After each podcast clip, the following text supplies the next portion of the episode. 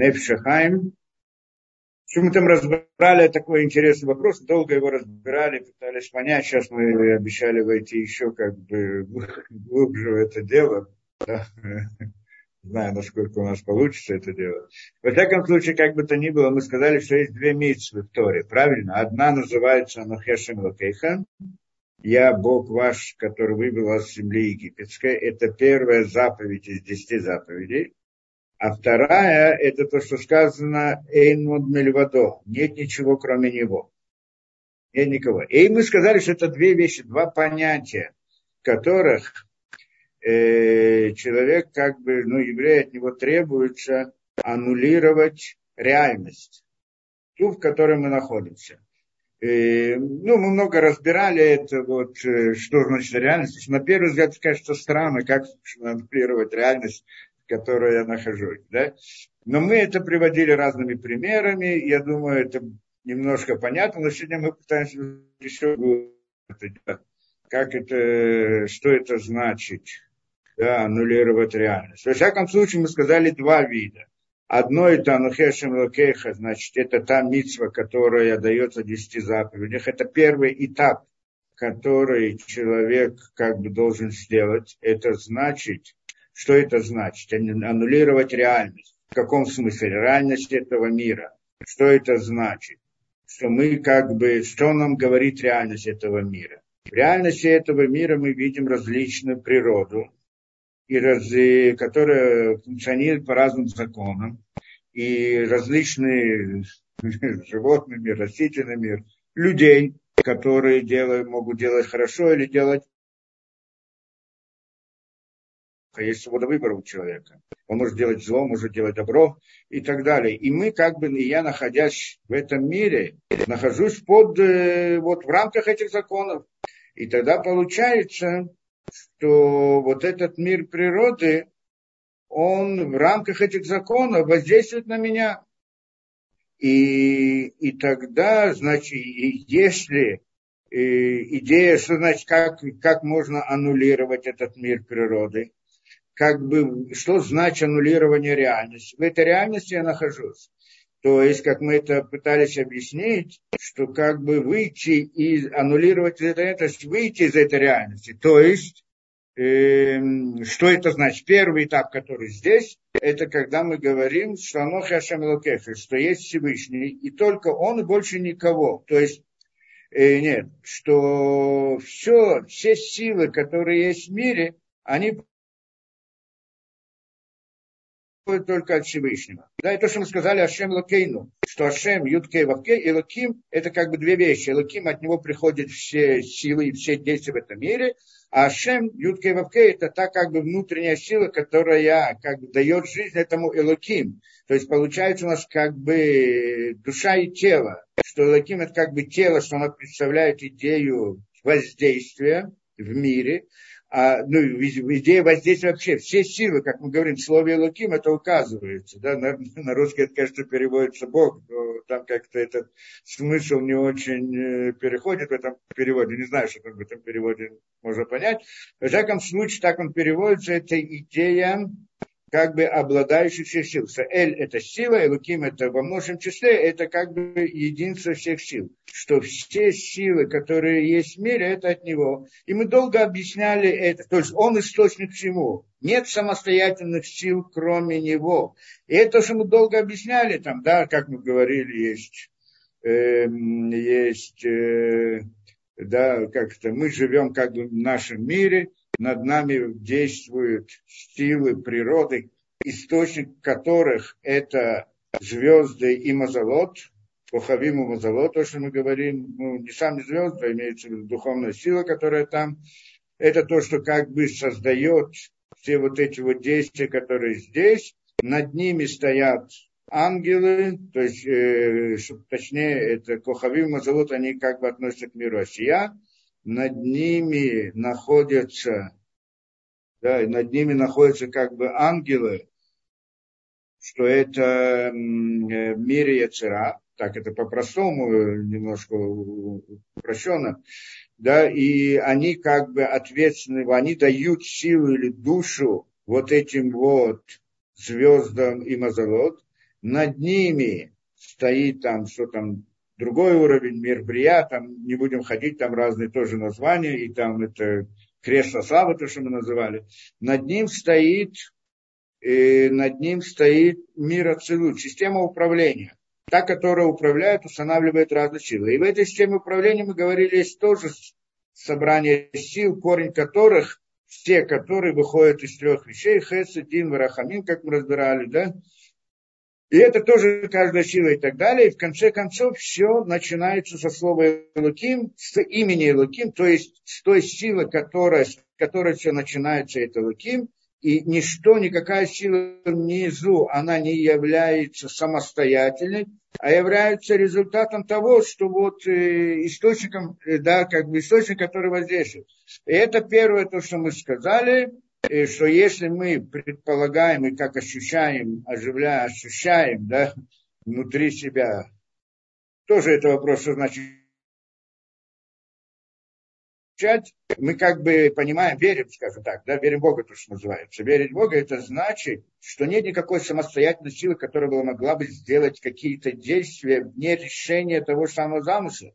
Поэтому мы по-простому понимаем все, все от Всевышнего. И даже если с нами происходит что-то хорошее или что-то плохое, мы знаем, что это Всевышний делает. Если какой-то человек мне сделал какое-то зло, так я, э, э, так я как бы понимаю, что это не он сделал. Он был всего лишь инструмент.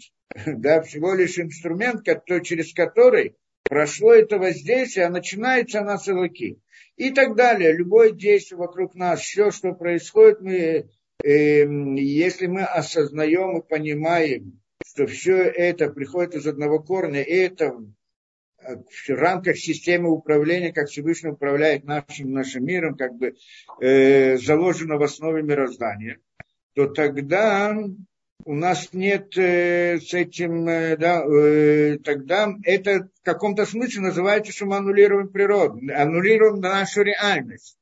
Мы не аннулируем ее полностью в данном случае, ведь в этом э, ракурсе, в этом э, понимании мы как бы знаем, что есть реальность, то есть как бы тело, есть действие, и внутри него есть душа, которая приводит его к действию. Но тело тоже есть, только оно не самостоятельное. Это что мы хотим сказать. Да? Как человек, в нем есть тело и душа, есть душа, она вызывает его, но тело тоже есть, только оно не самостоятельное. Это то, что мы приходим к выводу здесь, понимаем. Точно так же, а, э, какой-то там, э, да, звезды и они как бы, эти, мазолот, мазаль, он делает действия. Но на самом деле не он делает действия, а тот, кто дает ему жизнь. Но он как бы есть само по себе, есть реальность этого мазаля, как, как тело у человека. Только там есть душа, которая приводит его к действию и так далее. И так далее. Все силы, которые есть в мире, они вот как-то построены по такой схеме. И тогда мы приходим, что все приходит только из Алуким. Это единственное. Но сам Элоким, и он тоже движется, у него тоже есть двигающая сила, и эта двигающая сила его, как бы его душа, это Ютка и Вавке. Это первый взгляд, который мы говорим. И это называется верующий еврей, который принимает, значит, считает, что есть мир, природа, как только он есть, только что все в нем от Всевышнего. В каком-то смысле он аннулирует реальность. Какую реальность он аннулирует? Он аннулирует ту реальность, которую мы воспринимаем взглядом, глазами, через ощущение. Мы видим мир реальности какой. Что происходит, и не знаешь, что происходит, не знаешь, что со мной завтра будет. Вдруг это произошло, кто-то меня обидел, человек, он сделал то-то и то-то. Вдруг попала какая-то беда, вдруг получилось какое-то, повезло в чем-то. И так далее. Есть такая реальность, которая как бы крутится вокруг нас, и мы должны найти себя в этой, как, как тигр в лесу. Да? Как бы так мы это себя ощущаем. А когда же мы смотрим таким взглядом, тогда получается не так. Все это как кукольный театр. Он как бы есть все эти куклы вокруг. Они реальность, но они сами не самостоятельны. Кто-то ими действует, двигает. И вот это тот, кто ими двигает, да, тот, кто ими двигает, вот он как бы тот, который делает действия. Поэтому к окружающему миру я отношусь как вот как, как, как куклам, да, к кукольному театру, как бы вот таким образом. И эта идея Э, да, и это в каком-то смысле аннулирование реальности внутри самого себя. То есть в своем сознании аннулирую реальность. Как это? Здесь, конечно, можно спросить вопрос. Человек аннулирует в своем сознании. Ну так все, что он там, что в своем сознании, в мысли, он может аннулировать все, что угодно. А если это есть, оно есть. Этот вопрос мы тоже хотим рассмотреть. Теперь, это, это, это сказано нашим Луким. Кроме того, есть другое, то, что сказано в книге Дворим Эйнод Мельвадо, это идея Юткей Вавкей.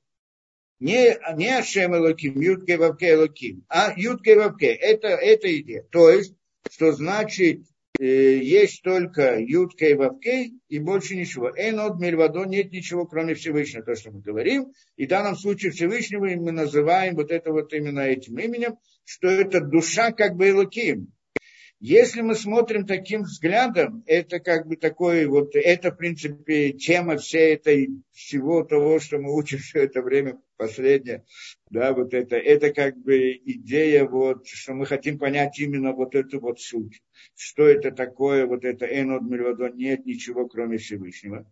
И это идея того, что да, что нет, не, э, что мы должны э, осознать, если мы осознаем, как мы тогда приходим к этому уровню, осознаем, что вообще нет ничего в мире, кроме Ютки и он только есть. А остальное, она как же есть все остальное, это только то, что мы видим, как будто бы есть. Но на самом деле этого нет. Это как бы некоторая, э, как это, кто назовет, виртуальная реальность, которая создается в нашем ощущении.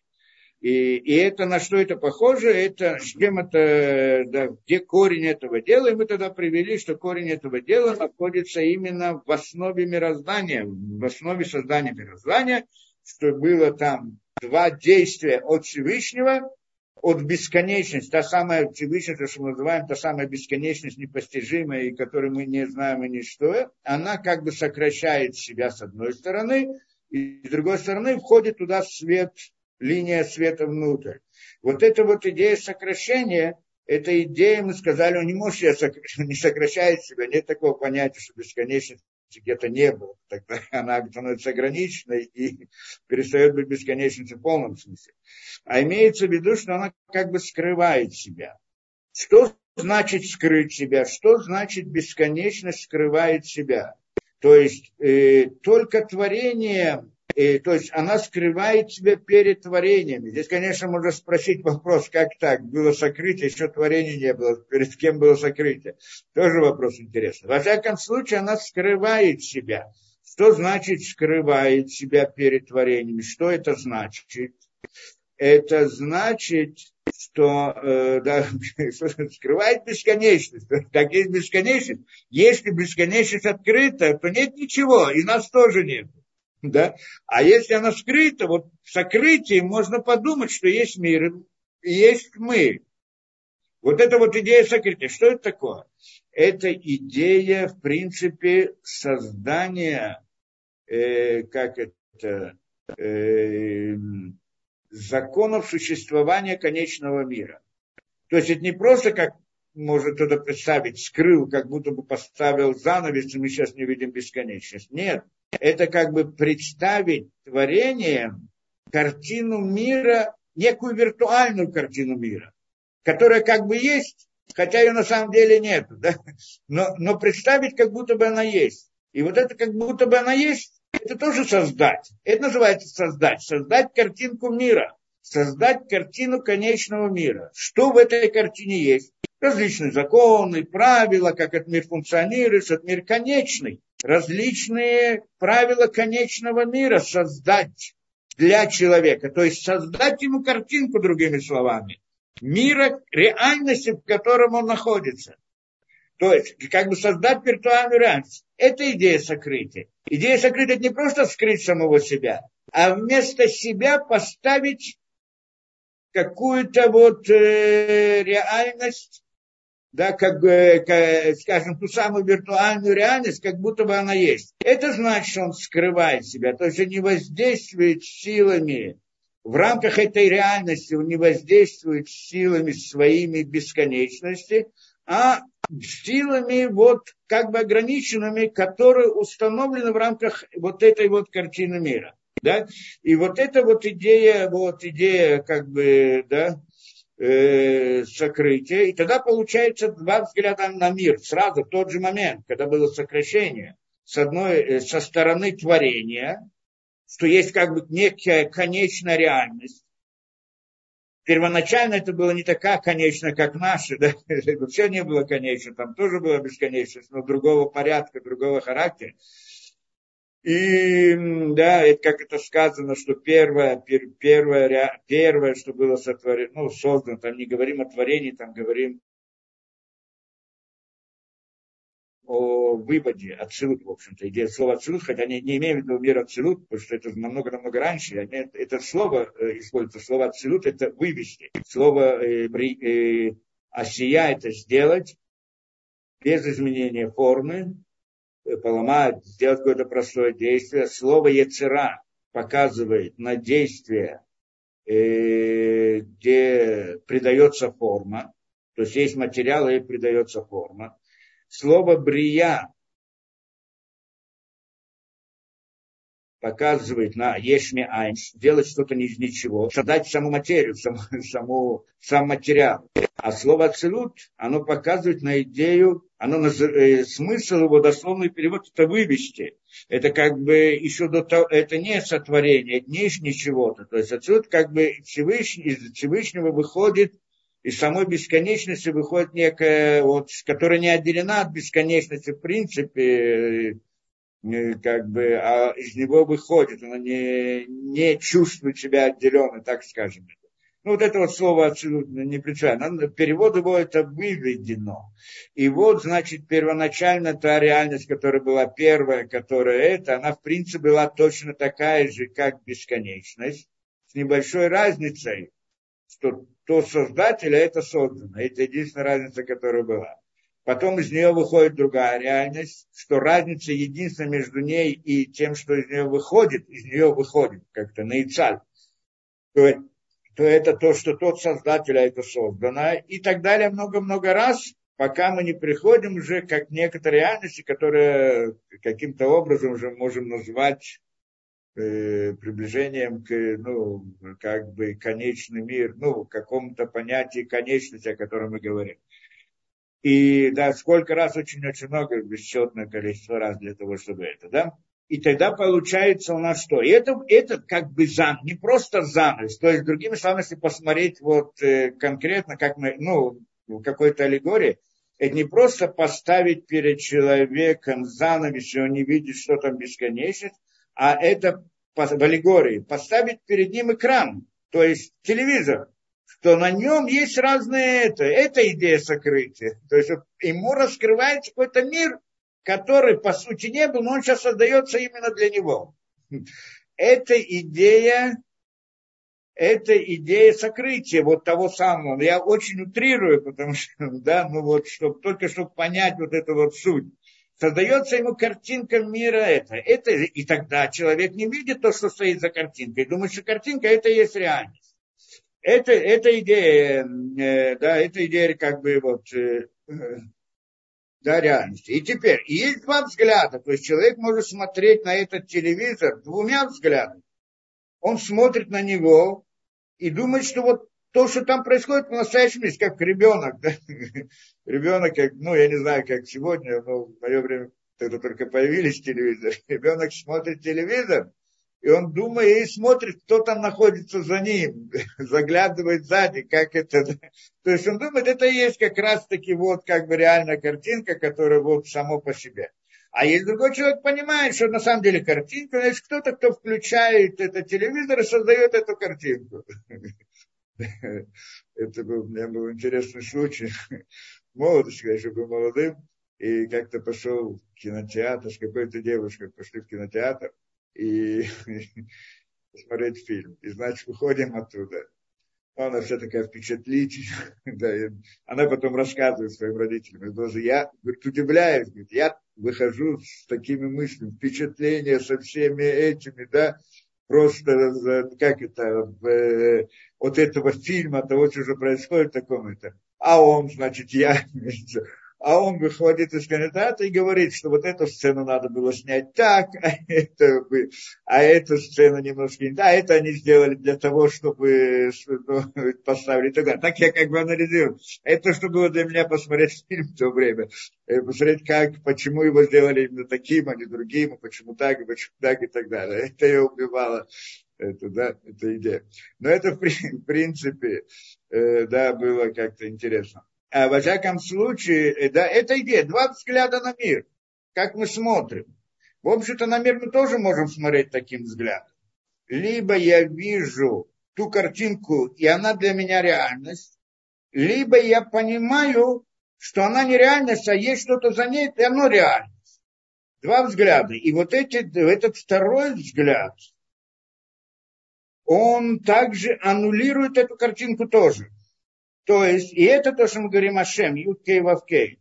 Он говорит так, это второй взгляд, он за, за, закладывается вот в этой идее, вот этот второй взгляд, э, да, за, закладывается в этой идее, в этой идее Энольмель Вадо, нет ничего кроме него.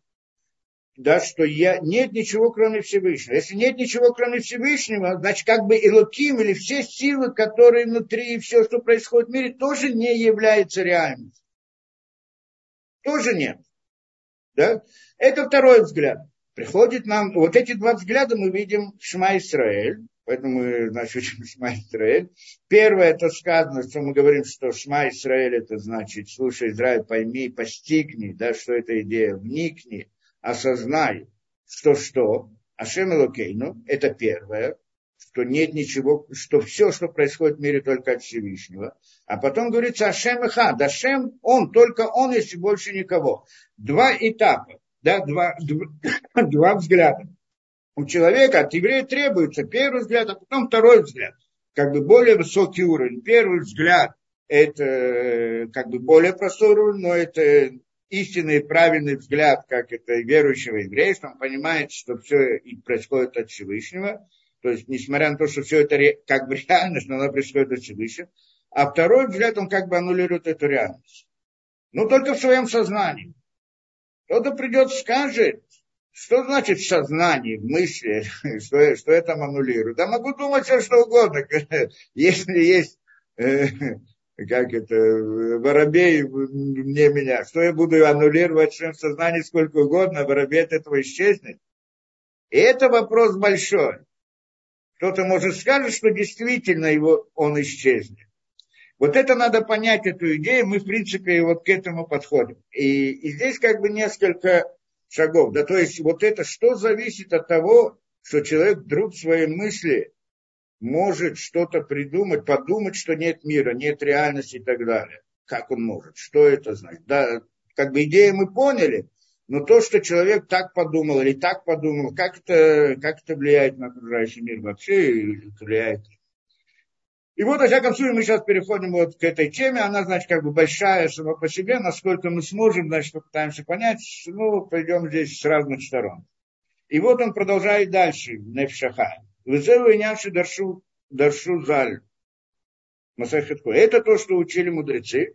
И приводит Масахет Хулин что Масехет Кулин, там Дат Зайном, там приводится на посуке Ашему Элакима над Мельвадо, то, что вот мы привели этот посук, что нет ничего кроме Всевышнего, и там объясняется Омар Биханина, Биханина, сейчас я посмотрю точно, э, посмотрим эту гмору. Да, так говорит в море, эн от Мельвадо, Ом Рабиханина, говорит Рабиханина, и филю кшафим, даже кшафим. Что такое кшафим? Колдовство. А здесь еще рассказывается история, ну, может быть, прочитаем ее, потому что потом э, Невшихайм ее обсуждает, да, так мы ее прочитаем. На чем говорит? Значит, что он говорит Рабиханина?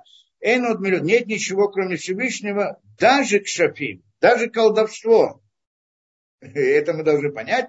Аид, это и там приводит рассказ, Аид, это да, вот камехадра или мишкаль апрем митвате де края, митвате края де рабиханина. Была какая-то женщина, ну, видимо, колдунья, да, и она старалась как-то взять э, песок из-под ног, или землю из-под ног Рабиханина. Омар Лашкули, говорит он ей, Шкули, бери. Ломистами, тебе это не поможет. Эйн од мильвадо. Нет ничего, кроме него. так он приводит. Нет никого, кроме Всевышнего. Э, да. Э, то есть, что это значит? Приходит он и говорит нам такую вещь, что она приходит, э, говорит нам Гмара такую вещь, что э, нет ничего, кроме Всевышнего, ну, мы сможем сказать, как нет ничего. Ладно, нет ничего, нет этот мир, но ну, мы об этом обсуждали, что такое мир, как мы говорили. Как можно понять, что нет этого мира как такового? Мы же это обсуждали не, раз. Да? Что на самом деле мир природы, который мы видим, мы с ним не сталкиваемся напрямую, а это проходит раздражение, волны попадают в глаз, посылают и так далее, мозг, сигналы, там, нервы и так далее. Там оказывается, и в некотором вместе в сознании человека мы строим картинку того, что мы видим снаружи. То есть мы думаем, что это мир, который находится снаружи. Он есть действительно, только мы, ну, ну, понятно, что когда я вижу что-то, я не вижу это по-настоящему. То есть не как бинокль. Глаза это не бинокль, что через глаза я что-то вижу. Как... Глаза это просто получает огромное количество лучей. Надо решить, и сознание решает, что эти лучи обозначают, и где-то у человека внутри сознания есть такой инструмент, как экран, скажем так, и на нем он как бы рисует. Ну, сегодня в мире, значит, компьютеров это очень похоже на это понятие, это понятно. И там как бы рисуется эта картинка из этих как бы лучей, таблицы. Мы разбирали все эти детали, как это.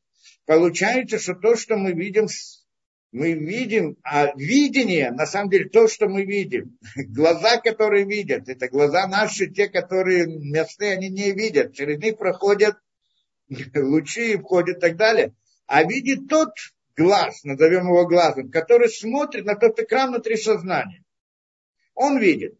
И тогда он видит там картинку такую, картинку другую, и весь окружающий мир мы видим там. И вот весь этот окружающий мир, мы, конечно, живем в этом мире таким образом, что ощущаем этот окружающий мир, то, что мы, этот мир, который мы видим в той картинке, в нашем сознании, мы видим его и, а, и, и считаем, ощущаем, что это мир, который находится вне нас, только картинку мы его видим, и понимаем, что мы видим это в сознании. Это да, и в рамках современной науки тоже всем это понятно, что это видится. Только э, предположение, что это просто отображается, то, что было снаружи, отображается внутри сознания, на самом деле как бы в этом ориентируюсь, на самом деле я хожу в, окружающем мире, только в картинке отображается то, что я вижу вокруг. Это как бы одеть человека в, это, в скафандр, что-то я знаю, и перед ним поставить э, экран, и он будет, э, да, его экран будет отображать все, что происходит вокруг, то есть на самом деле не видит, что вокруг, он видит только этот экран внутри, да, компьютер и что там, да, но он как бы может ходить, двигаться и так далее. Так мы представляем мир. Это как виртуальная реальность, да, мы это рассматриваем. Так мы представляем мир. Но на самом деле, если посмотрим с позиции разума, то нам понятно, что, в общем-то, у нас нет никаких доказательств, что вне глаз в окружающем мире действительно есть какой-то мир. У нас есть только а, одно, и нам ясно сто процентов, что кто-то раздражает нам мир, что кто-то посылает нам лучи в глаз, или, скажем по-другому, кто-то раздражает нам нервы в глазу, или даже, если точнее, кто-то рисует нам эту картинку в нашем сознании, это более правильно, но даже вот так. Тогда получится, это да, скажем, кто-то, ну, как, как, э, кто послал эти лучи, кто раздразнил эти нервы. Может быть, действительно, тот окружающий мир, который есть, он так и создается нам со сознанием, так передается, и мы так он действительно отображается на сознании. А может быть, кто-то другой, кто хочет создать нам эту картинку окружающего мира и раздражает нам нервы таким образом, чтобы они показывали на эту картинку. И вот эта вот идея, это, да, то есть с точки зрения физической проверить мы, конечно, не можем, потому что экспериментом проверить невозможно, потому что эксперимент начинается только после того, что уже картинка находится внутри сознания. Эксперимент работает в рамках этой картинки, а она уже есть, поэтому эксперимент не может выяснить то, что, откуда эта картинка возникла, потому что он сам внутри этой картинки. А, да, и, и так эта философия, в принципе, вопрос не разрешенный, а нам это понятно, мы знаем из своих источников, что на самом деле эта картинка создается, вот это то самое, о чем мы говорим, что в человеческом, да, это как бы виртуальная реальность, которая человек э, э, существует, и это значит, что он был помещен в наш мир. Это было создание человека, Адама решен, сотворение его, и, поме... Э, и потом, когда он поместился в этот мир, после греха он оказался в этом мире. Вот тот мир, про который мы говорим, там тоже был еще не совсем наш мир. Он каждый раз меняется и в истории каждый раз это другой немножко законы меняются, но, но, но, но, но не принципиально. Тот мир природы, который мы видим, он как бы создается в наше сознание, и мы ощущаем, что мы в нем находимся, в нем живем. И, конечно, можно спросить разные вопросы, а как можно дотронуться, там, если ладно глаза, ладно картинка, дотронуться. На самом деле там тоже ответы что все ощущения, они построены таким образом, что мы никогда ни до чего не дотрагиваемся, кто знает физику, немножко есть э, расстояние определенное, когда дотрагиваемся между силой притяжения, силой отталкивания, когда на близких расстояниях начинает воздействие силы отталкивания, возникает возникает, как это, снова воздействие на рецепторы, там, скажем, пальцы, и, и это ощущение, как будто вы до чего-то тронулся, и так далее, и так далее. Все, слух тоже так. Все, все пять ощущений построены на этом принципе. И тогда, значит, то есть у нас нет прямого контакта с окружающим миром, только через эту картинку, что мы представляем, э, да, что мы и представляем вот эту вот, э, да, что мы представляем вот эту вот картинку в своем воображении, то есть видим вот эту вот картинку, и это то, что мы знаем. Теперь, и да, и доказать мы это не можем никаким образом, там философия и так далее, примерами, экспериментами и так далее. А вот мы это знаем, что на самом деле, как бы из наших источников, это означает то, то, что мы о чем говорим, что тот самый создатель создает нам картинку. Как в момент сотворения, когда в момент, момент сокращения он создает картинку мироздания, как бы конечную, какую-то как-то виртуальную, как бы наш мир тоже но с другой стороны, и мы в нем живем. Мы живем, ощущаем и так далее, потому что мы в нем помещены. Где мы помещены? Кто помещен? Кто помещен в этот мир? Если снова посмотрим хорошо, кто оказался внутри этого мира? Вот я человек, у меня есть тело, руки, ноги и так далее. Я оказался в этом мире. Так мы родился и оказался в этом мире. Так мы видим. Но, но, но если посмотрим больше, где находится мое тело. Мое тело тоже я вижу его только через ощущения. Значит, оно тоже как бы карти, картинки. А кто же, кто же это я? Как мы говорили, это тот, который вызывает действие моего тела. То есть мои мысли, мои желания, вовсе они те, которые решают. Я решил что-то сделать, захотел, и потянул руку, потянул ногу, сделал то, ударил или погладил, бежал, я не знаю что. Все это решения мои, внутри моей, моих мира мысли. То есть получается, у меня есть мир мысли и мир, и, и мир телесный, мир и телесность. с другой стороны, вот это тело, телесность, она тоже находится в картинке. А вот эта идея мысли, она в картинке не находится. Да, мы же ее не видим там. Да? Она скрыта.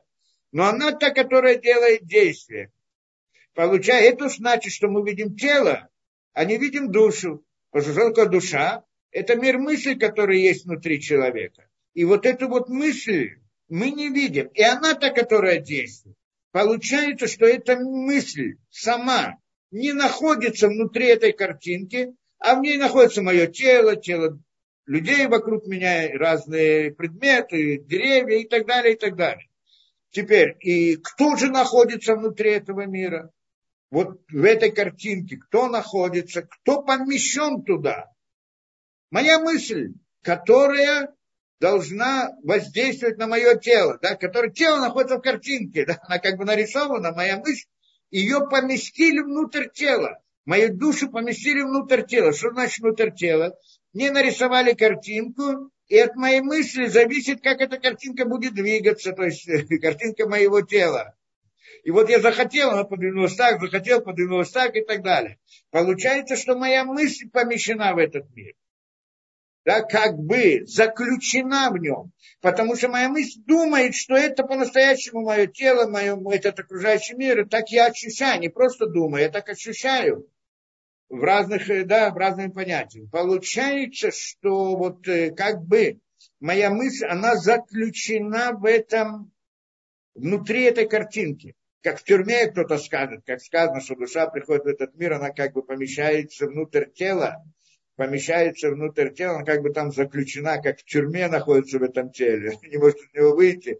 Все бы, что она это, да, не может выйти из тела, душа не может выйти из тела. Почему не может выйти из тела? Она связана с ним. Все ее мысли, помыслы, желания и так далее, это как-то связано с телесностью. Если мы смотрим сейчас, что где само тело находится, вот той самой картинки, которая находится внутри сознания, получается, что моя мысль как бы вот в этой картинке заключена там внутри тела, которое нарисовано там в этой картинке. Если мы сделаем шаг дальше, то тогда смотрим, что сама картинка где находится. В моем сознании. Что такое сознание? Это что же моя мысль? да? Мир мысли, скажем так, на самом деле сознание это относится, вот это идея сознания, ну, как бы рисунки, которые это как бы относятся к кроху, а моя мысль, о которой мы говорим, как бы корень этого, это, это нишама, или там еще как-то, да, обозначен для того, чтобы было как-то более условно. Там есть, ну, разные уровни. Во всяком случае, мы, как бы, моя мысль помещена внутри другой мысли. Как мы это говорили, что мысль у нее тоже есть тело и душа. Да, как мы это приводили примеры, что человек хочет перейти там на другую сторону речки. У него есть цель, куда он хочет пойти. И есть мысль вторая, которая решает, как, как привести эту цель в действие, как построить мостик, как сделать это и так далее. Две разные мысли. Одна, одна зависит от другой, одна внутри другой. То есть цель корневая, то есть цель сама по себе, это как бы душа. Для этого моя вторая мысль начинает работать, чтобы сделать вот этот вот переход, чтобы построить мостик, это другая мысль. Она называется телом, это называется душой, та, которая душа, вызывает ту, которая тело внешне. Это точно так же, как Ашем Элоким. Элоким это не тело, Элоким это начало всех сил духовных и так далее. Но относительно Ютке и Вапке это как бы тело, а Ютке и Вапке как бы душа по отношению к нему. Получается, что, что мы сказали, что вот эта и картинка этого окружающего мира, эта идея, она находится внутри сознания. И, э, а мое сознание это мысль. А вот это мое сознание, то есть моя, как это, то, то та мысль, которая вызывает, действует и так далее, которая должна воздействовать. Мы говорим о осознанном действии, потому что неосознанное действие это другое. то тогда она как бы та, которая находится внутри этой мысли. То есть это мысль окружающая, которая создает окружающий мир, это тело. А мысль, которая внутри, это, да, это как бы вот наша мысль по-настоящему, она душа как бы этой мысли. Получается, что когда моя мысль, мои желания, позывы, э, решения сделать так, сделать так и так далее, то, что приводит к различным действиям, это мысль, что она приводит к действию? Мое тело, которое да, в рамках окружающего мира, оно тоже находится в мысли, но мысль более низкого порядка. И эта мысль находится внутри этой мысли. И вот так мы находимся в нашем мире. Теперь, что значит выйти из, из реальности? Значит, аннулировать реальность. Тут понимаем интересную вещь.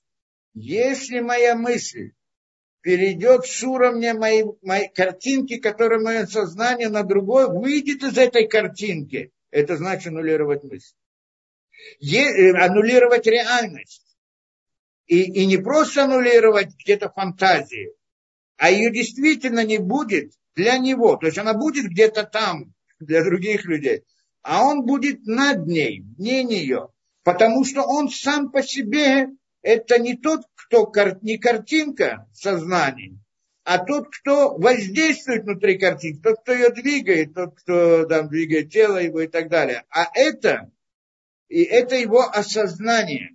Это мысль второго порядка, более высокого. И если она как бы выходит из этого, из этого сознания, то тогда оно как бы мне, оно не, тогда я уже там не нахожусь в этом мире. Это как бы идея. Что эта идея мы должны вот это, что так мы как бы приходим к пониманию этой вещи. Не просто выходит, э, что это значит, аннулировали для себя, как бы аннулировали относительно себя, ну, в принципе, это аннулирование, оно, э, то есть как бы аннулировали иллюзию, в которой мы находились до этого.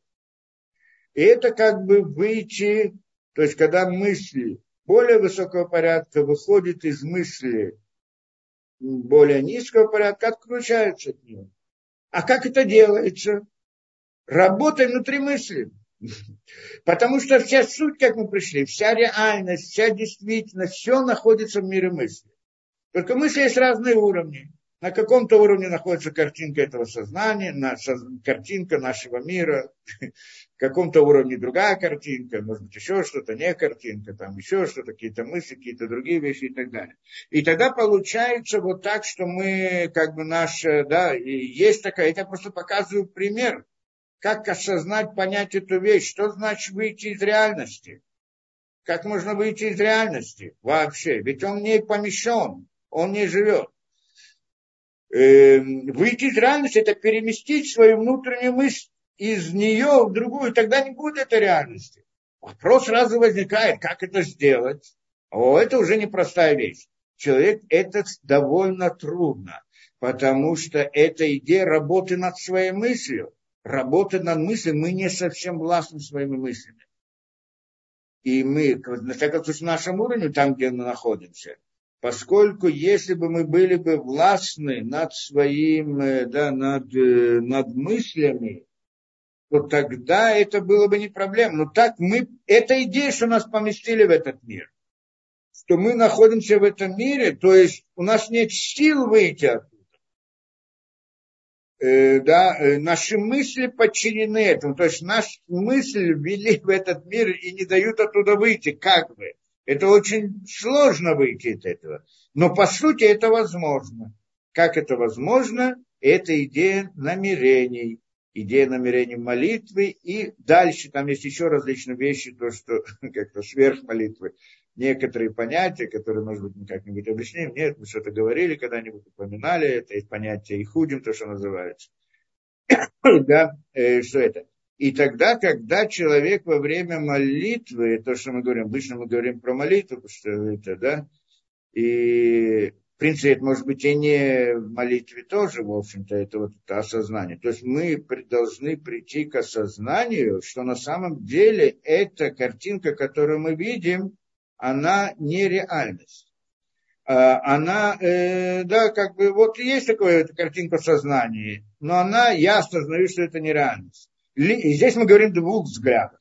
Либо мы, как, э, поскольку это не так просто и не каждому человеку доступно, э, да, в принципе, доступно может быть каждому в каком-то смысле, но не у всех есть сил на это дело и так далее.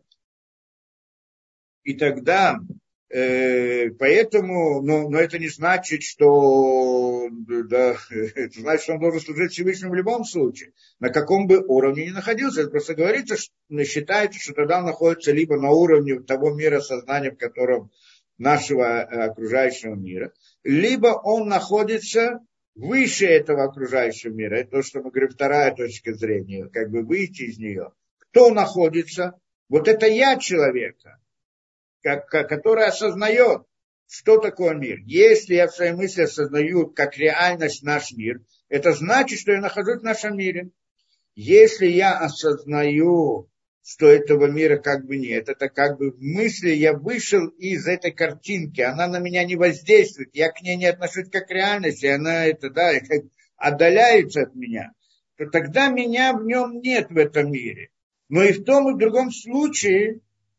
И, а цель, э, а идея это, что я обязан служить Всевышнему. Даже когда я нахожусь на уровне, что эта картинка для меня реальность. И я в ней живу и отношусь к ней как к реальности, настоящей, как окружающий мир и так далее.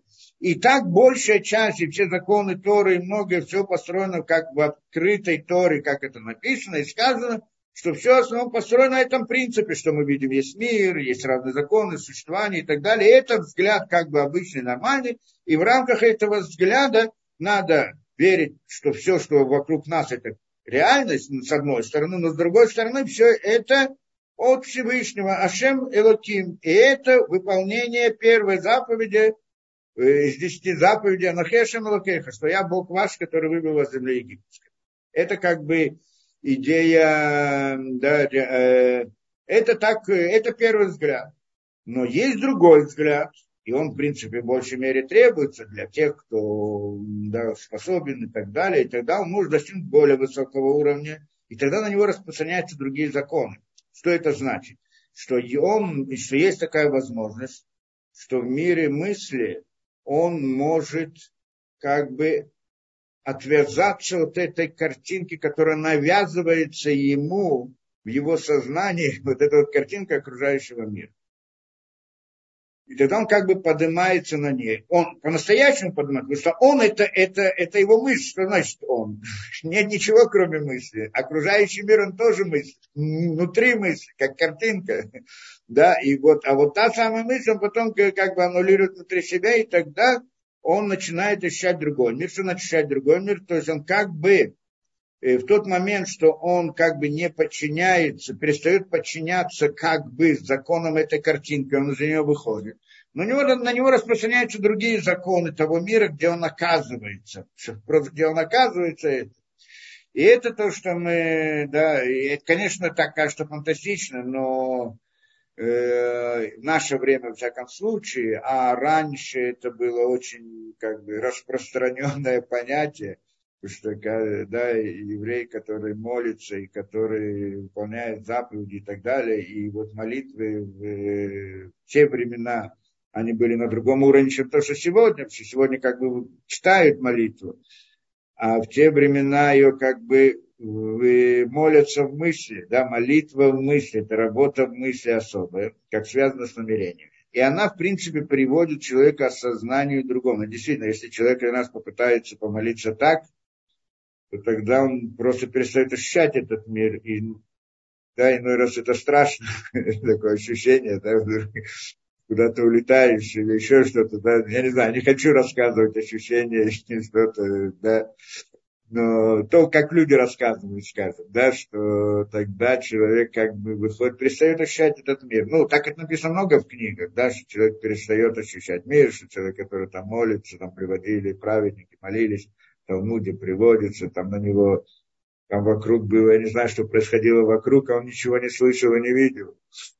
То есть мир вокруг, я не знаю, что там, да, ну, много разных, там змея на него залезла, то еще что-то а он ничего не чувствует и не видит. То есть, когда человек, это действительно молитва, когда он молится, он ничего не чувствует и не видит. Ну, вот, когда так, да, как это, долж, как это должно быть, это много примеров этому приводится, как молились. Просто не видит этот мир, не ощущает его.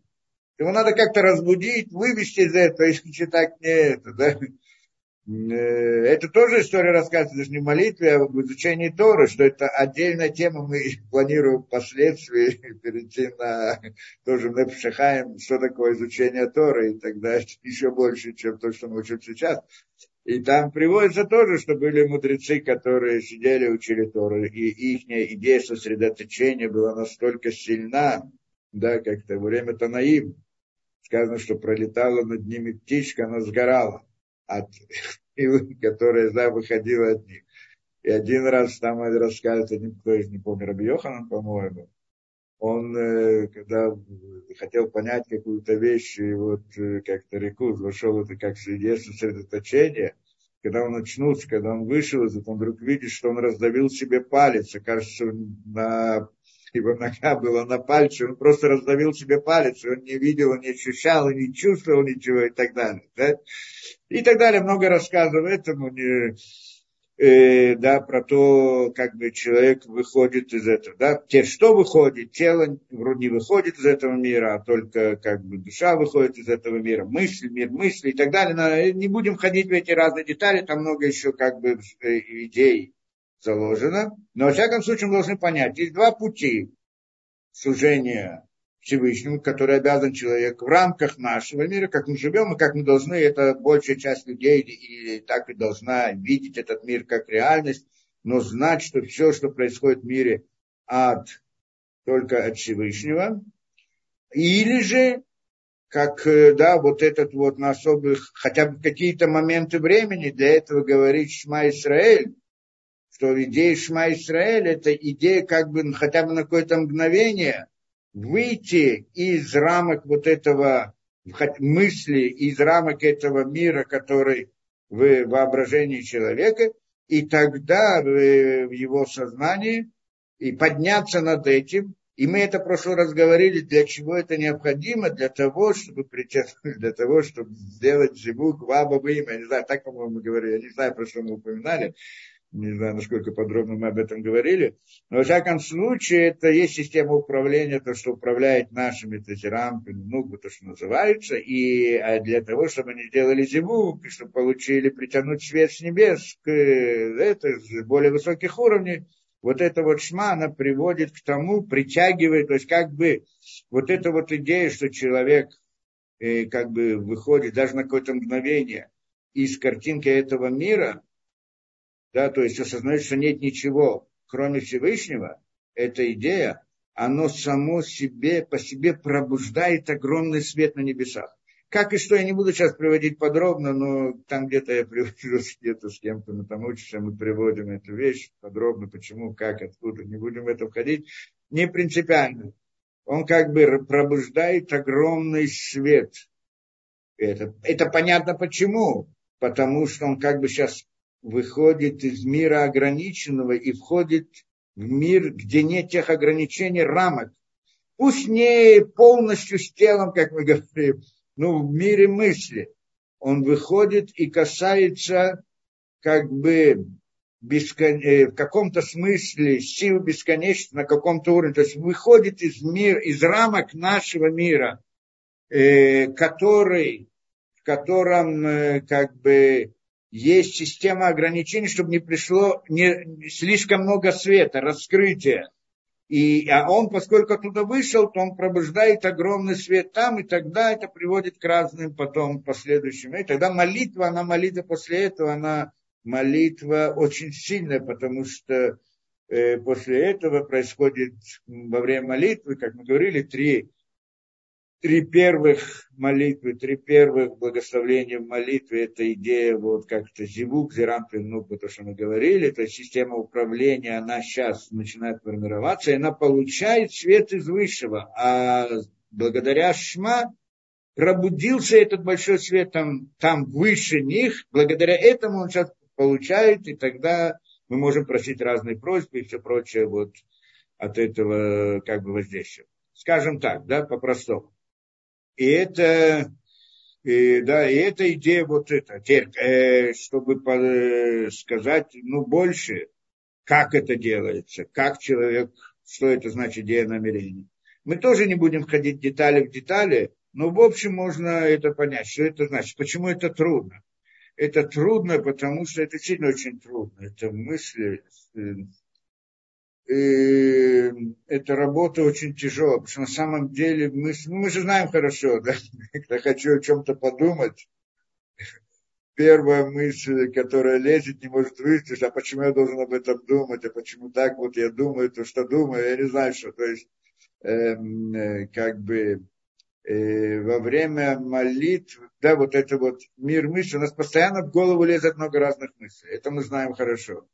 И для того, чтобы да, вот была молитва, нужно направление мысли. Это прежде направить мысль в каком-то направлении. Как можно направить, когда у нас там э, да, хаос разных мыслей внутри нас. Да? Надо прежде всего от них избавиться, разных глупых мыслей. Это прежде всего. Да, и, и, и это первое. А потом надо думать только, скажем так, по-простому о Всевышнем, что он создает мир и дает, что от него все зависит. Да? Вот в какой-то ми- момент мысли, да, даже, э, даже когда человек начинает думать, ох, как я хорошо сейчас молюсь, это, уже, это уже разрушает это, да, то есть это как одна посторонняя мысль, которая уже вошла и отменила. То есть он не должен думать ни о чем, о себе, о каких-то этих, да, а вот думать только вот о том, что относится к более высокому миру мысли. Что это такое? Как, это, как об этом думать?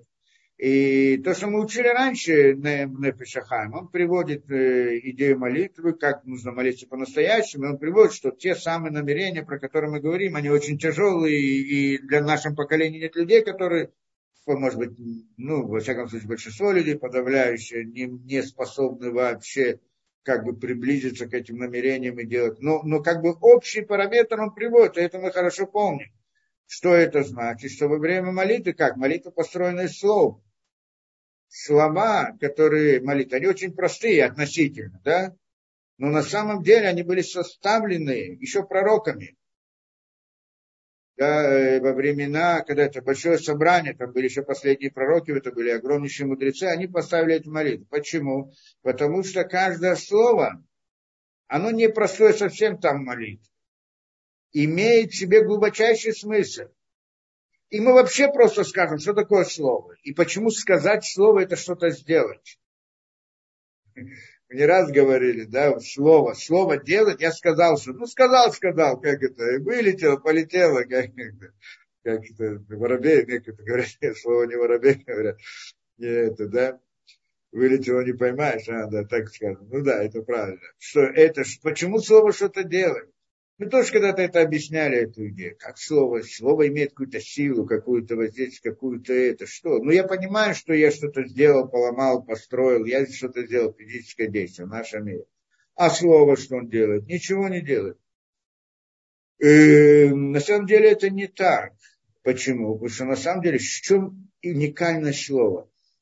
Мы тоже это разбирали. Уникальность. Это трудно это да, осознать мы же видим человека. Мы же его не видим как такового. А что мы видим? Мы видим только его тело, правильно?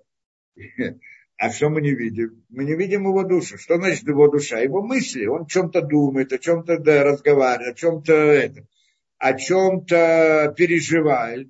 Мы не, мы, мы не видим это внутри, мы видим только тело. Правильно, что по телу мы можем определить много разных вещей отдаленно очень, что он ощущает, что он сердится, если он радуется, и по мимике, по разным движениям, по этому, можно что-то. Но это очень мало, сам, но, но, но сами мысли я не вижу. Мысли, его я не вижу. О чем он думает, я не вижу. Нет возможности войти внутрь мысли человека. Теперь приходит человек и хочет мне рассказать, что он думает. И, а у него мысль, как, как можно рассказать мысль? Как, как мысль, мысль передать другому, чтобы кто-то другой видел? И тогда там есть процесс, да, который мы разбирали, называли это как-то амим, никудот, тагим, утиот, что мысль, когда он желает ее передать, он ее э, формулирует, как-то формулирует свою мысль. Значит формулирует свою мысль? Ввести ее в слово. На самом деле невозможно всю мысль вместить в слово. Мысль, она многогранна э, и духовно, а слово, оно как бы имеет границы материально какая-то. Это некоторое, э, слово входит некоторый отпечаток мысли, некоторая проекция мысли, но тоже что-то. И вот он формулирует какую-то мысль, и в конце, это процесс довольно тяжелый у человека, иной раз сформулировать, что он хочет сказать, что он думает. Но в конце концов он смог это сделать, и тогда он бы сказал слово. Получается, с одной стороны, что такое слово? Или написал. Слово состоит из букв. Каждая буква, ну, на, на языке который имеет смысл и суть, не будем в это входить сейчас, да, как это. Но получается у нас интересная вещь. Вот это, на первый взгляд, что такое слово? Это как бы, да, какие-то несколько, э, какая-то последовательность звуковых волн, бессмысленная, по сути, да. Но на самом деле, с другой точки зрения, если я услышал это слово, я могу понять, что он имел в виду, что он сказал.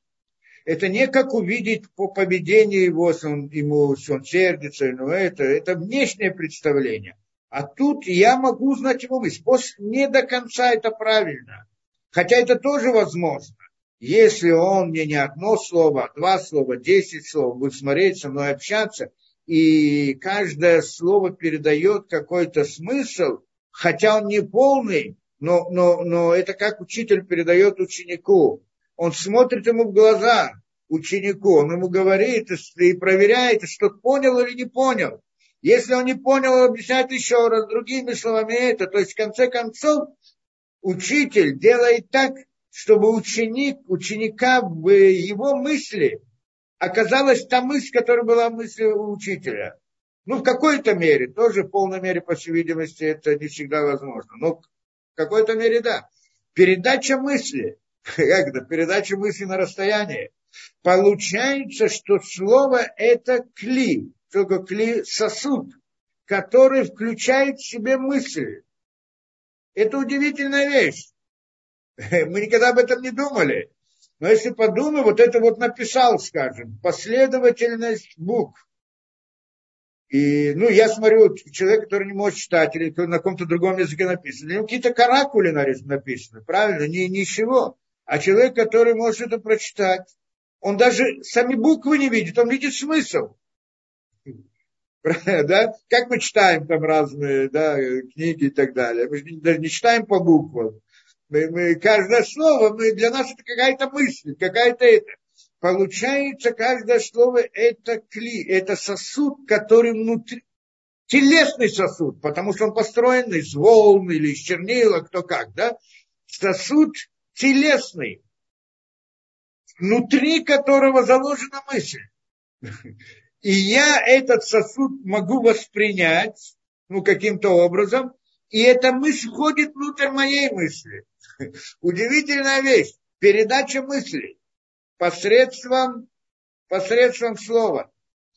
Теперь, что будет, если человек сказал слово, ну, если человек сказал слово, и кто-то услышал и понял, ну, и человек часто говорит разные глупости, так них нет ничего в этих словах, да?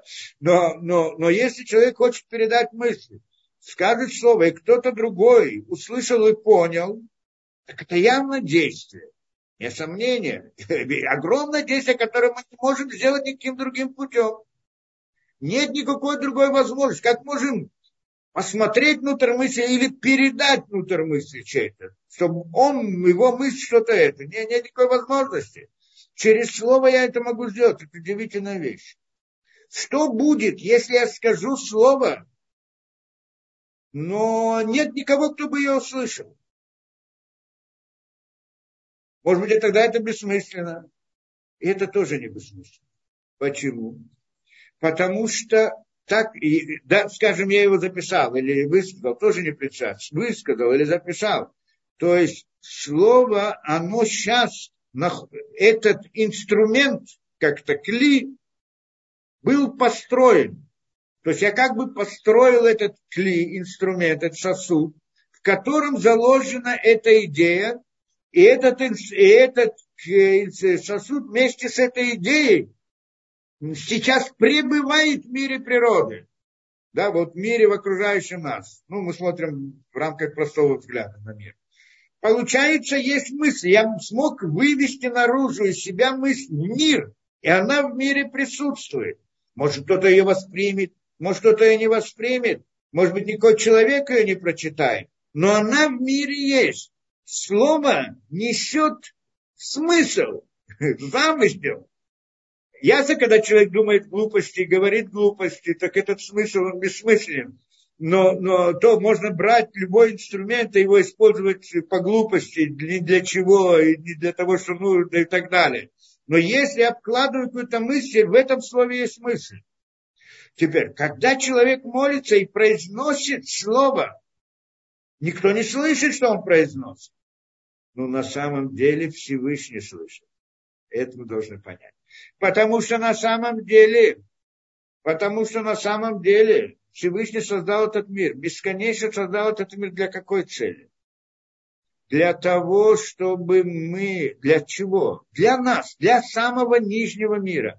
Все миры духовные, которые есть, они как бы инструмент, они передатчик, они только вспомогательны в каком-то смысле для того, чтобы возник наш мир, и чтобы мы в этом мире выполняли заповеди. Молились. Что значит молились? Чтобы говорили слова. которых есть мысль. Да? Это идея. То есть, э, зачем это нужно? Зачем было надо это Всевышнему? Потому что на самом создал, он как создал мир, как эта идея, да, э, что он создал мир, и в конце концов так, что он пришел к тому, вот к нашему миру, где истина скрыта, где есть ощущение у человека, что он сам по себе, и что нет никого над ним, и он может делать все сам по себе. Но, но, но задача человека в этом мире как это, аннулировать эту свою самостоятельность, как он да, посредством свободы выбора. Выбрать, перестать быть свободным, да, в каком-то смысле. Это значит подчинить себя Всевышнему. Прилепиться к нему, как мы сказали. Это, что мы назвали выйти из этого мира тоже в каком-то смысле, да? Аннулировать природу, скажем, на простом уровне, как мы сказали, аннулировать мир телесности. То есть мы считаем, что все в мире происходит только от Всевышнего. Что это значит? Ведь мое, э, что это значит? Это значит, что я должен следовать и подчиняться правилам вот этой системы управления. То есть кто должен подчиняться этому? Кто? Я. Кто это я? Это я и мое тело чтобы подчиняться этим э, да, Всевышнему, как прилепиться надо выполнять заповеди. А заповеди я выполняю только телом. Как тело может выполнять? Тело ничего не может выполнять. Кто делает? Душа, которая внутри тела, мысль, замысел человека внутри тела, оно толкает его делать либо нарушение, либо, да, либо святые вещи. И тогда получается, что со стороны тела ощущение у человека, то он сам по себе.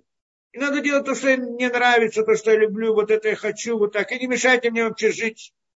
Приходит э, мысли человека, то есть его воля кто-то назовет, да, его мысли, да, его идея, что он осознание истинности мироздания Всевышнего и так далее, Торы, и тогда говорит, что поистине я должен следовать Торы. И тогда он подчиняет тело законам Торы. И это основная цель. Это основная цель, что тогда для этого был создан мир. Зачем Всевышнему это надо было? Мы когда-то разбирали эту вещь, да, как, ну, ясно, мы не можем это задавать вопрос в прямом смысле, отвечать в прямом смысле. Но как бы, как бы в каком-то смысле, когда мы спросили, если вы помните вопрос, может ли Творец создать камень, который не может понять, поднять. И мы ответили там, ну, по-простому, что, конечно, может. Он все может, это тоже может. Он может создать камень, который не сможет поднять, а потом его подымет. Кто-то спрашивает, а как противоречие, как же он подымет, если он не может поднять. Противоречие не в ответе, противоречие в вопросе. Да? Так это. И, и там мы разбирали этот принцип. На самом деле принцип там очень важный. То есть идея, может ли бесконечно создать конечный мир. Ведь тогда есть конечный мир, противоречие бесконечности. Может ли создать конечный мир? Если он может, то тогда есть конечный мир и бесконечность, разные реальности. Если он не может, то тогда в чем-то он ограничен, уже не бесконечность. Приходит Всевышний говорит, ну я все условно говорю, да, что Всевышний я все могу, то есть Всевышний все может. И может создать бесконечный мир тоже. Да? Только что этот конечный мир в конце концов, а тогда есть конечный мир и бесконечный, другое противоречие. Нет, но этот конечный мир в конце концов сам сольется с бесконечностью.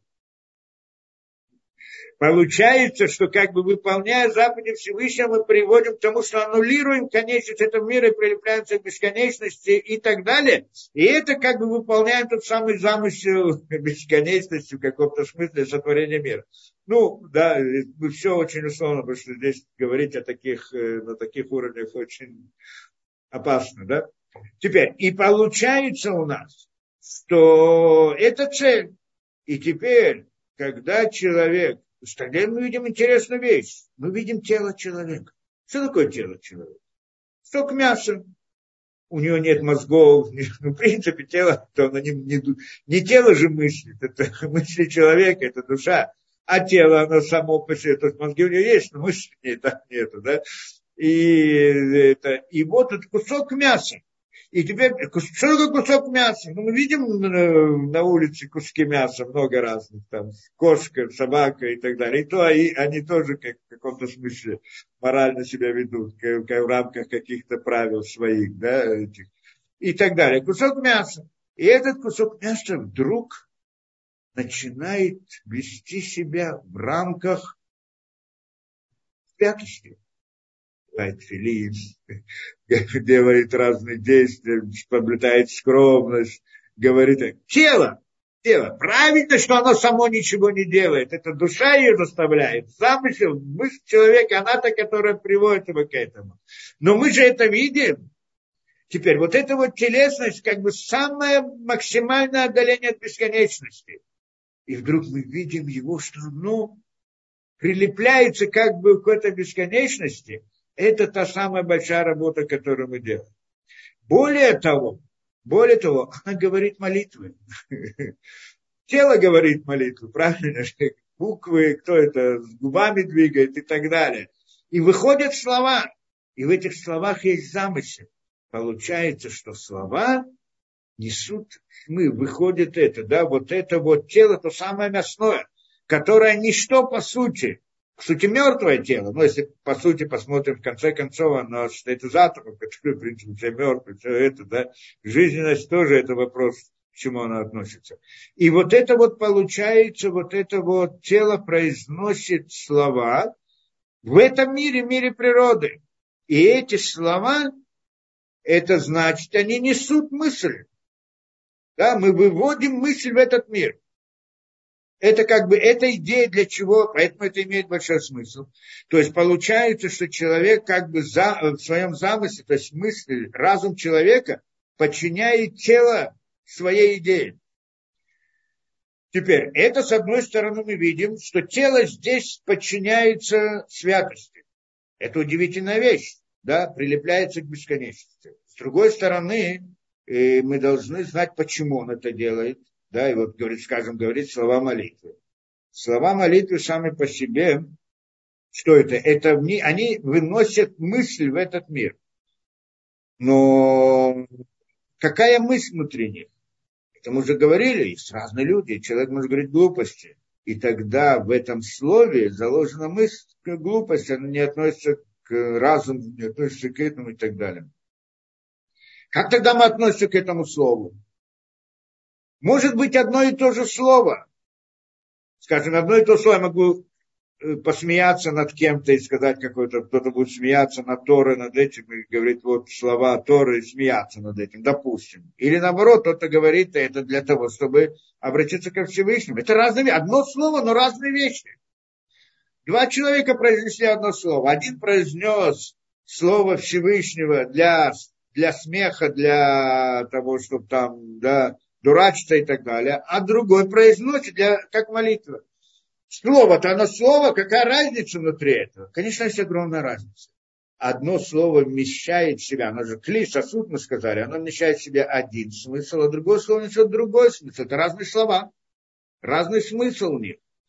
А если внутри, да, это мы уже видим, э, да, это уже, это совсем другое слово. Слово, которое было произнесено имя Всевышнего с целью молитвы, это одно слово. А слово, которое произнесено в целях насмешки, это другое слово. Про это слово мы не можем сказать, что здесь э, есть какая-то высшая мы, какое-то это, да, для этого был создан мир. Понятно, да? Теперь, то есть, получается, как, внутри слова есть мысль. Ну, какая мысль? И, и тут у нас есть много разных уровней есть мысль одного порядка, то есть что мы говорим, что он молится Всевышнему и говорит, да, и, да, и вот он молится, значит молится, он открывает книгу, Сидур, читает это, и вот, э, да, читает, и там же написаны слова, каждое слово несет какой-то смысл, он хочет помолиться Всевышнему. И, а, и вот читает эти слова, что он там видит, какой смысл он видит тот смысл, который обычно мы понимаем под этими словами. Да? Понятно. Это смысл, который он несет в нем. Это, и он его читает. Это смысл Торы. Это смысл, который молитвы, который вот смысл слова. И тогда слово, которое он произносит, он несет этот смысл, смысл святой, смысл молитвы. Но если, но, но на самом деле это слово, как мы сказали, может нести в себе много разных смыслов. Как, как мы сказали, насмешку или молитву. Есть еще различные смыслы, которые он несет. Что э, внутри этих букв, да, когда мы читаем вот их, смотрим и читаем смысл, есть еще другой смысл, который находится внутри этого, и он тоже заключается в буквах, выражается в буквах. Это если мы слово разделим на буквы, посмотрим на их численное значение, на гематрию, на форму, на построение, и тогда мы получаем другой смысл. И это когда человек, э, тогда получается, что когда человек говорит это слово, он вводит в него тот смысл, который в его намерении, то, что он думает. И, и, и, и когда в этом слове может быть простой смысл, который, который мы все знаем этого слова, это одно слово, а если другой человек молится там, и он в этом, в этом слове разбирает его на детали, на детали, детали и так далее, и, как мы говорим, намеревается различные смыслы, которые установлены в этом слове в рамках секрета букв Торы, вот в рамках этого слова, то тогда он говорит о других смыслах. Не тот смысл простой, который мы обычно понимаем, а другой смысл. И этот называется те самые, те самые намерения, те, которые люди входят, и там они очень сложные. Да, там, я знаю, ну вот, хотя бы в самом Шма Исраэль. Мы просто сказали, Шма Исраэль, слушай Израиль. Значит слушай Израиль? Шма – это Шин Мем Айн. Шин Мем. Я для примера просто привожу. Первое, то, что написано. Самая, одна из простых-простых вещей. Шем это э, мы говорим у Ихаду Шмоихад. Да, в Е Ашем Ихаду Шмоихад, что Всевышний Ютке Вавке будет один, Вишмоихад, и имя его будет одно. Про что мы говорим? Он будет, это мы, а, мы здесь, в принципе, разбирали. Что это Шем? Это Шем, это и есть, это как это Шем, что это значит? Сейчас он не одно. А в будущем, когда придет Машех, у Ихаду, э, Ашем Ихаду Шмойха, он будет один, и имя его будет один. Про что мы здесь говорим? Когда мы читаем Юткей Вавкей перед нами в молитве, мы же не произносим его так, как оно читается, как оно написано. А как мы произносим? Алиф, Далит, Нун, Ют. Одну, так мы его читаем. Но оно написано Юткей Вавкей, а мы произносим другое слово. Почему? Э, да, это, э, да, как, какая разница? Это Ютке Вавкей нам говорит о душе, как бы о свете, о внутреннем свете, который это. А, ют, а да, Алиф, Далит, Нун, Ют, это, на, это название, как это, название Малхута, то, что мы говорим, название это самое Нугбы, имя. Что такое Нугбы, что такое Малхут? Это как бы то, что ответственность за создание наших миров. Мы как бы часть этого, этой действительности. И мы не целостные, не совершенные. Поэтому Алиф, да, да, как бы, а внутри этого имени, это Юткей Вавкей, как бы замысел Всевышнего, а, а вокруг него, вот это Алиф, Далит, как бы тело для него, для этого света. И вот наша задача в этом мире, как мы сказали, прилепиться ко Всевышнему. И когда мы к нему прилепимся, мы прилепимся к душе, которая в этом имени, как бы это имя станет Юткей Вавкей. То есть, или мы как бы раскроем это имя, то есть мы тогда после этого, что это как бы объединятся две вещи, и тогда как бы тело и душа, или тело, как-то, да, как бы тело, скажем, аннулируется, все будет исправлено, и станет тоже только Ютке и Вавке. Это та самая идея, про которую мы говорим. И тогда будет Уихад и Шмоихад. Тогда будет он один, и имя его одно. То есть, и тогда произношение будет такое же, как, как само имя Ютке и Вавке.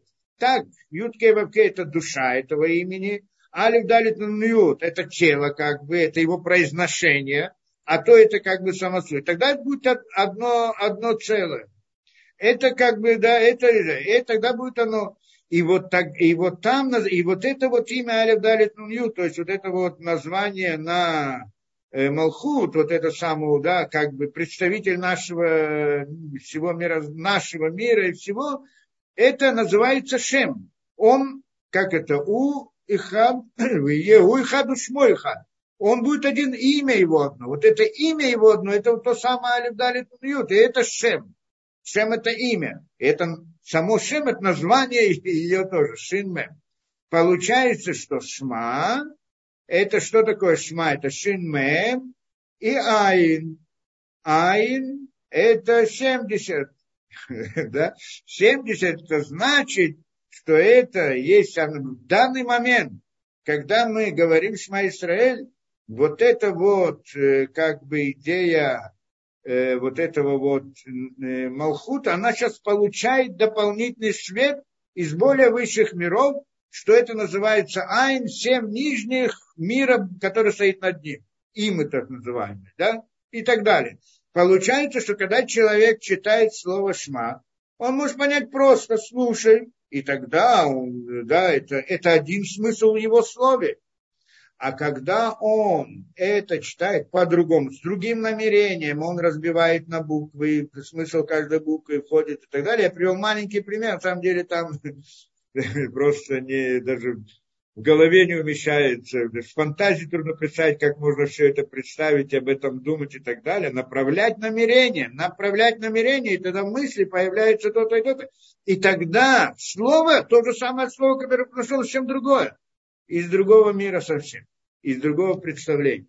И это как бы идея, э, да, э, да, идея молитвы, значит, э, э, в данный момент. Теперь, да, вот эта вот идея молитвы, что тогда идея слова, он говорит слово, но, но, но слово зависит от того, какая мысль первоначально находится в этом слове. Теперь, как говорил там Нефишахайм, то, что мы разбирали до этого, что как должен человек молиться, он не может войти вот в эти все тонкости. Хорошо, но первое, что он может сделать, что он может сделать, это говорить каждое слово молитвы и рисовать в своем воображении. Это уж он приводит пример. Э, этот, э, как это, э, э, да, приводит такой способ, говорит, смотри, вот как, э, что, как можно молиться, не без того, чтобы входить в разные глуб, очень глубокие вещи. Это значит, что вот читаю, понимаю простой смысл, но я смотрю это слово и подразумеваю, то есть имею в виду смысл этого слова, только что, когда я обычно произношу, так произношу автоматически, и даже никаких смыслов, не помню даже, какое слово сказал, какое не сказал и так далее. Это или, или посередине входят другие мысли человек начинает молиться, потом вспоминает, что он где-то, где он был во время молитвы, где оказался, и что он там это, да, и, и что только нет. Он тут вообще помолился ли вообще он? Не помнит, что он сказал, как он сказал и так далее. Говорит, один из способов как бы избавиться от этого, вот, ну, в какой-то мере, это он говорит, это вот, вот это вот, то, что он говорит, э, способ помогает вот избавиться от этого. Что это значит? Каждое слово, которое он произносит, рисовать его в своем воображении, стараться его представить и думать, даже когда он думает в простом смысле. Вот тот смысл, который он нам всем известен в этом слове. Но нарисовать его и думать об этом смысле. Когда я читаю и думаю, тоже хочу думать о смысле. Но сразу появляется множество мыслей, мысли сбиваются, улетают и так далее. Но если я рисую в своем воображении это работа сама по себе представить не так просто, да, нарисовать, увидеть. Даже, э, может быть, кому-то очень трудно вообще это сделать, ну, хотя бы немножко, хоть как-то. Сама эта работа приводит к тому, что никакие другие мысли не приходят. Он как бы это, да, это помогает ему сосредоточиться. И вот это слово, потом за ним другое слово, за ним третье слово и так далее. Рисовать каждое слово, которое он произносит, в, да, в своей мысли. Так это он говорит молиться. Да? И тогда, а потом он приходит, говорит, более того, произносить каждое слово, рисовать его в мысли и как бы наслаждаться самим этим словом, внутри этого слова. То есть на самом деле человека, ну, человек, который попробует это, да, может каждый что-то попробует, расскажет о своих впечатлениях, я не знаю. Но в принципе могу привести много свидетельств от разных всех, кто угодно, да, что когда человек начинает хотя бы таким образом ходить в молитву, он вдруг перестает ощущать окружающий мир. Да? Даже когда он говорит как бы о простых смыслах этого слова. На самом деле это не простые смыслы, все, которые даже простые смыслы слова молитвы, они как бы говорят о том, что есть Всевышний, только Всевышний, к нему мы обращаемся и так далее. Когда у человека это входит внутрь его сознания, вот это вот понятие, что да, что я стою сейчас перед Всевышним и говорю ему, это как бы входит ему в сердце, так обычно у него мысли путаются, он даже об этом не думает но когда они начинают уже как бы входят в его сердце, он, это вдруг становится основным его миром, а тот мир, в котором он всегда находится до этого, он отступает на второй план. И как бы перестает существовать для него, в каком-то смысле, немножко, да. И он вдруг, это удивительное ощущение. Это Обычно человек молится, он должен на работу или еще куда-то, у него есть несколько минут помолиться, он так быстро-быстро, чтобы как бы успеть и так далее, и высказать все. Или же нужно отдохнуть и так далее. Это такая вот ноша. Ну, я обязан же, я же еврей, я обязан выполнять заповеди, я обязан помолиться. И вот такая вот, ну, вот сейчас это сделаю, а потом уже как бы освобожусь от этого. И тогда молитва это как бы идея освобождения, вот это помолиться, это как освободиться от этого. Но э, не, это, это тоже выполняет заповедь молитвы. Молитвы там нет, но заповедь молитвы есть, да? А когда же он начинает молиться вот таким образом, то вдруг он как бы переселяется в другой мир. Начинает ощущать, э, как это, он наслаждаться молитвой. Как бы сейчас он приходит к процессу, который он готовился, он его ждет. Это со временем это может прийти на как бы добавиться здесь различные осознания добавить. Сказать по правде, после того, что человек старается это делать, то тогда к нему приходит добавочное осознание, он начинает понимать больше.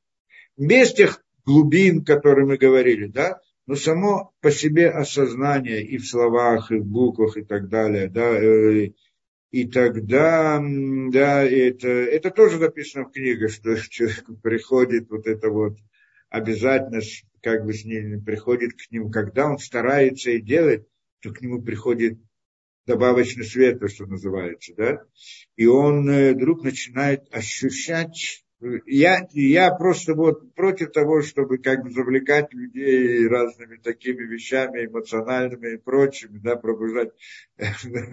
Каждый человек сам это проверит и посмотрит, насколько, как, да, что-то почувствует больше, что-то почувствует меньше. Суть не в этом, мы молимся Всевышнему, чтобы служить Всевышнему. Я только хочу логику этой вещи понять.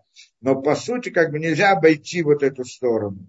Так или иначе у человека вот это вот, э, да, появляется какое-то да, добавочное осознание, ощущение это. И тогда вот в этом смысле мы можем сказать, что он в каком-то смысле вышел из мира природы. То есть почему вышел? Как мы объяснили, потому что на самом деле его я, его мысли находились всегда вот в этой картинке, которая у него тоже в смысле находится, в сознании. А сейчас его мысли перешли к другой картинке. Там на самом деле нет картинки, но вот другое, вдруг вышли из этой картинки. Сейчас эти мысли его не интересуют. Во-первых, он должен, это тоже одна из идей, как он говорит, что во время молитвы человек должен убрать из себя все интересы этого мира как бы, ну, скажем, отодвинуть на, на второй план, скажем так, по-простому. Все интересы, все заботы, все это, сейчас ничего. И во время молитвы, когда он молится о каких-то вещах, которые хочет попросить для себя, идея это тоже не должна быть для себя, а должна быть во имя Всевышнего. То есть, поскольку, то есть я прошу от тебя деньги, здоровье и так далее, чтобы я могу тебе служить. То есть э, я прошу близости к тебе, это то, что просьба молитвы. Я прошу приблизиться к тебе. И для этого мне нужно, чтобы я мог приблизиться к тебе, мне нужны инструменты, орудия, деньги, здоровье и так далее. Почему нельзя без денег и без здоровья? Почему нет? Вот ты сейчас молишься и приближаешься к нему. Потому что же на мне лежит обязанность не просто приблизиться к нему в мысли, а вместе с собой притянуть тело.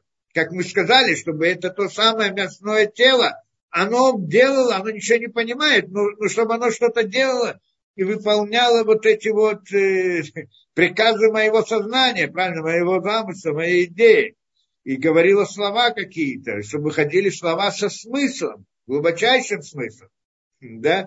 И вот это вот идея, это, поэтому для этого нужны все эти инструменты. То есть я прихожу, и вот эта идея молитвы, это идея запроса. Для чего? Во имя Всевышнего. То есть все, что мне нужно, мне не нужно, потому что мне это нужно, а потому что мне нужно для служения Всевышнему. Когда есть эта идея, то есть он, в принципе, отключается от интересов этого мира.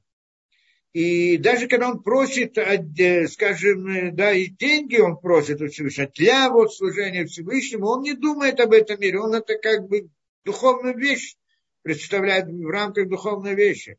И тогда получается, что вот во время, да, во время молитвы он как бы выходит за пределы этого мира. И по-настоящему выходит. Почему? Что значит находиться в этом мире? Это когда мои мысли в этом мире. Значит, я в нем нахожусь, когда нет не нахожусь. Ну, кто-то скажет, а тело находится в этом мире. Это дольше большой вопрос, это мы дальше в продолжении он разбирает, что происходит с телом, когда человек вдруг начинает осознавать, что нет ничего в мире, кроме Всевышнего. Это, в принципе, идея, вот в этой главе мы там дальше разбираем. Да? Как-то я понял. То, я, в принципе, это было введение, но оно что-то уже заняло достаточно времени. Мы еще к теме, к самой теме не подошли. Но в принципе, что мы здесь хотя бы немножко продвинемся, что он хочет сказать. Мы раз, разобрали принцип вот этого вот идеи мысли и слова. Да, и вот э, суть, что такое слово и что такое как бы мир, мир, в котором мы находимся, и как из него выйти. И зачем нам это важно? Потому что мы дальше хотим понять все, что здесь сказано, дальше разбирается. Вот что мы сказали. Говорит там это Гмаря Рабиханина, Рабиханина, э, да, что и филю к шафим, что даже колдовство, да, говорит Рабиханина, Эйнод Мильвадо, то есть вот это вот, нет ничего, кроме Всевышнего. Что это значит? Что никто, ничего, нет никакой самостоятельности, нет у кого-то какой-то силы, которая это кроме Всевышнего, только он все делает. Говорит он, даже к шапи, даже колдовство его тоже нет. И что такое колдовство, и почему именно про это он говорит, и как это, это, в принципе, что я хотел разбирать. Не знаю, ну немножко мы хотя бы посмотрим. И объясняет он. Киколи я не пиулотак шапим нимшах Миакухота Тума, потому что все понятия действия кшафим, колдовства, они приходят из сил нечистоты, шелямиркават мя, значит, нечистой колесницы. Буйнян хохмата кишуба – это идея мудрости этого колдовства, шаю санедрин црихим, то, что санедрин должны знать. Я хочу, конечно, разобрать всю эту идею, что это сила колдовства и силы разных заклинаний. Здесь заклинания ангела, заклинания, да, и шиди, эти духи и так далее. Как это связать, вот эти вот понятия, да, и каким образом, э, да, понять их смысл, как они работают, как, ну, хотя бы в какой-то мере. И вот, и сравнить идею молитвы и вот служение Всевышнему, то, как это у евреев, потому что евреи почти с этим не занимаются разными вещами. В разных народах принято разная магия и так далее и как вот это противостояние, как это воздействие, да, как это сравнить это между собой, чтобы понять суть и смысл этих вещей. Не знаю, насколько сегодня мы уже не успеем все, но немножко то, что это. И вот он говорит, что вот это кшафим, это колдовство. Что такое колдовство? Кшафим, это колдовство, это идея, что посредством этого можно сделать какие-то действия, привести к каким-то действиям в, с нарушением рамок природы можно посредством различных действий сделать да, привести к различным явлениям, которые против законов природы, которые перед нами есть, которые, которые мы видим. Да, это как бы колдовство. На самом деле, кроме колдовства, еще есть разные вещи. Колдовство само по себе запрещено. И принцип колдовства мы тоже должны понять. Да, э, но кроме этого есть еще, как мы говорили, заклинания ангелов. И это написано в разных книгах, что это, да, что были много мудрецов. В древности были мудрецы, которые делали, пользовались этим и так далее. Тоже нарушение рамок законов. То есть сделать действие вне рамок, что, которые нарушают э, законы природы. То есть как бы типа чудо. на самом деле это не чудо, э, только надо понять, что это такое, как это работает. Есть еще понятие шедим, как это, я не знаю, как на русском точно, ну, если кто-то мне объяснил, что сказал, что это духи переводятся, но имея, да, или, или как они там, черти, или еще как-то так, да, я, я знаю, как там они называются. На всяком случае, есть идея этих шедим, и тоже надо понять, как они действуют, и как это, и как с ними бороться, как с ними бороться. И это, что он приводит из другой Гмора Санедрин, что там сказано, что, так, это мы поучим, что это Санедрин, да? И там говорится так. Э, э, Омар Раби Йохан, говорит Раби Йохан, Эйн Мушевим Басанедре Эле Балей Кума, Балей Хохма, у Балей Мар'э, Балей Зикна, у Балей Кшафим. Значит, не ставит Санед. Санедре должно быть там сколько? 120, э, не, собрание, там 70 мудрецов в которые, это, да, э, судьи, да, судили, что на еврейский суд. И там они, значит, различные качества, не должны быть особые качества, как здесь приводится, он должен быть большим, высоким, что это значит, ну не будем сейчас разбирать. Обладать хохмой, более хохма, обладать мудростью, более марет, видом каким-то, более зикна, э, да, более кшапим и должны быть обладать кшефим, колдовством. Они должны разбираться в колдовстве и знать, как все, как все там это. Вы один байн гласон. Должны знать 70 языков, Шилотия Санедр Шамат чтобы не было такого, что Санедрин должен слышать, слушать, ну, в смысле, тот, кто к ним приходит на суд, от переводчика. да? Э, еще там разные условия приводятся. Во всяком случае, он говорит, что судья, каждый судья обязан был знать идею колдовства и все эти понятия. Зачем нужно знать колдовство? И приводит там дальше, в Раши там приводит, Бальк Шапим, э, Балек Шапим, Леомид Михашпим, Аботхим чтобы, чтобы могли, как это, Леомид, умертвить, то есть убить умертвить, казнить, я так понимаю, если приходит к этому. Э, Михашви, Михашвим это колдуны, которые уверены в своем колдовстве, что спасят, могут спастись от суда. То есть, если кто-то там делал какое-то нарушение, что полагается за это смертная казнь, и он пользуется колдовством, чтобы избежать этого, надо уметь противостоять ему, уметь его умерщить даже при, при его этих, да, при то, что он использует. Потому что силы колдовства они на первый взгляд как бы есть нарушение закона природы.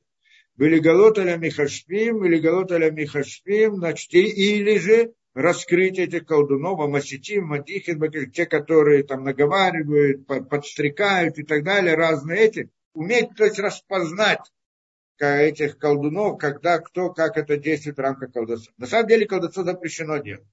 Потому что на самом деле это обман, я как когда-то объясняли, что на самом деле колдовство это не воздействие на реальность, это воздействие на человека, что он видит что-то в реальности. Приводили примеры, как, что там, как это был пример, что как-то человек, Мидраш приводит, ехал с, как-то из Египта, в Египет, пришел в Египет покупать там что-то, и, и, и, да, а, и купил себе осла на базаре.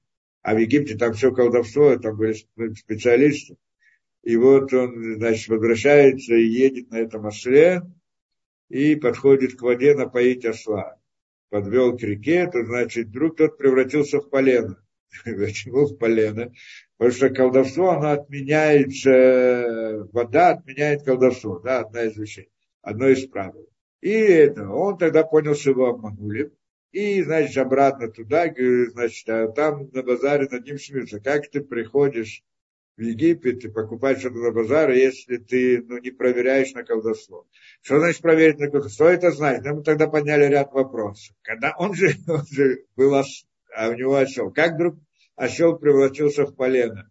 Ведь это же, ведь был осел, он на нем ехал или вез что-то, свои вещи какие-то. Это не, не, не, не сидел на этом осле. Как, как? А как вдруг потом превратился в полено? А как мы это объясняли, так, там, что на самом деле это создать посредством колдовства что-либо, он не меняет реальность, он меняет это воздействие не на реальность, а воздействие на человека. То есть как бы создает ощущение у человека, как будто бы перед ним, как будто бы полено это осел, а он на нем ехал. Ну, может быть, я не знаю, как он сидел на нем, как-то двигался и думал, что он едет на осле или еще что-то. Ну, как-то вот так. Это сила очень сильная, непростая совсем.